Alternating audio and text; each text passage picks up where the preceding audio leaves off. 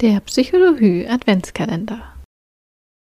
Hallo, hier ist nochmal Karina und ich begrüße euch recht herzlich zur vorletzten Folge unseres Psychologie Adventskalenders.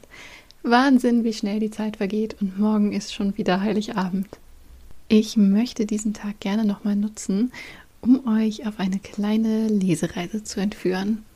Ich möchte gerne aus meinem Buch Hashtag Pferdemädchen vorlesen und ehrlicherweise habe ich jetzt lange überlegt, wie ich euch das Ganze an dem 23. Dezember schmackhaft machen kann, denn das Buch ist ein absolutes Sommerbuch.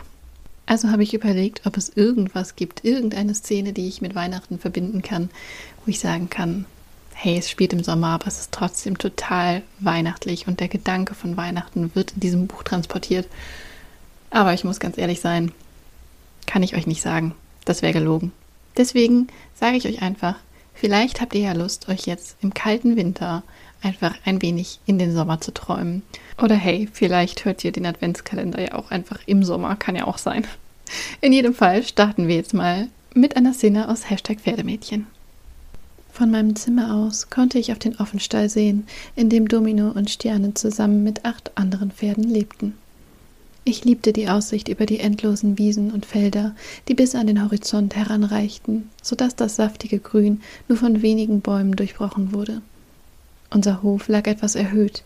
Dadurch konnte ich an klaren Tagen fast unendlich weit sehen. Es war noch hell draußen, obwohl es langsam spät wurde und die Sonne nicht mehr so kräftig war. Das liebte ich am Sommer. Eigentlich wäre es die perfekte Nacht gewesen, um lange aufzubleiben, vielleicht noch eine späte Runde über die Felder zu drehen oder zum See zu reiten. Die Grillen zirpten und es war eine richtig laue Sommernacht. Aber ich musste hier bleiben und sollte schlafen, weil morgen die Schule wieder anfing. Als ob wir morgen schon irgendetwas Wichtiges im Unterricht machen würden, aber das interessierte meine Eltern natürlich wieder nicht. Domino wanderte herüber zur zweiten Heuraufe und steckte seine Nase in das Futter. Sterne dagegen stand an dem Pfosten mit den Bürsten und kratzte sich ausgiebig daran. Dabei verzog sie das Gesicht zu einer genüsslichen Grimasse. Ich musste grinsen, als ich das sah, und zückte schnell mein Handy. Herangezoomt war es zwar nur halb so lustig, aber ich nahm trotzdem ein Video für Franzi auf. Das musste sie sehen. Es dauerte einen Moment, bis das Video rausgeschickt war, doch Franzi war gerade online und sah es sofort. Die Antwort kam prompt vier Herzaugen-Smileys. Ich musste lächeln. Wusste ich es doch, dass sie sich darüber freuen würde. Doch Franzi tippte noch immer. Du bist also auch noch nicht im Bett? Auch keine Lust auf Schule morgen? Was für eine Frage, als ob da irgendjemand Lust drauf hatte. Nö, aber ich habe herausgefunden, was es mit dem Fuchs auf sich hat. Spontankauf für ein Mädchen in unserem Alter. Es dauerte einen Moment, bis Franzi antwortete. Spontankauf? Wer kauft denn spontan ein Pferd? Na, immerhin eine war noch bei Trost und fand das komisch. Sehr beruhigend. Keine Ahnung, ich verstehe es auch nicht. Sehen wir uns morgen im Bus? Klar. Da kam ich wohl nicht drum herum. Nicht wegen Franzi, sondern weil das unweigerlich bedeutete, dass der Schulalltag wieder losging. Noch eine Nachricht von Franzi. Sehr gut. Meinst du, Jan fährt morgen auch mit dem Bus? Oh nein, nicht wieder diese Jan-Geschichte. Franzi hatte ihn im letzten Schuljahr für sich entdeckt und war seitdem furchtbar verknallt. Jan kam jetzt schon in die Oberstufe und hatte selbst zwei eigene Pferde. Seit Franzi das wusste, gab es für sie nur noch dieses eine Thema. Dass er ambitionierter Springreiter war, ignorierte sie dabei komplett. Und gesehen hatte sie ihn beim Reiten auch noch nicht. Vielleicht war er ein furchtbarer Reiter. Vielleicht war er sogar ein noch furchtbarerer Mensch. Immerhin kannte sie ihn nicht wirklich.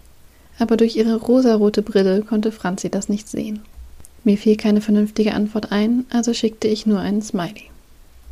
Der, der mit den Augen rollt. Dieses Mal wartete ich die Antwort nicht ab. Ich schaltete den Flugmodus ein und legte mein Handy auf den Nachttisch.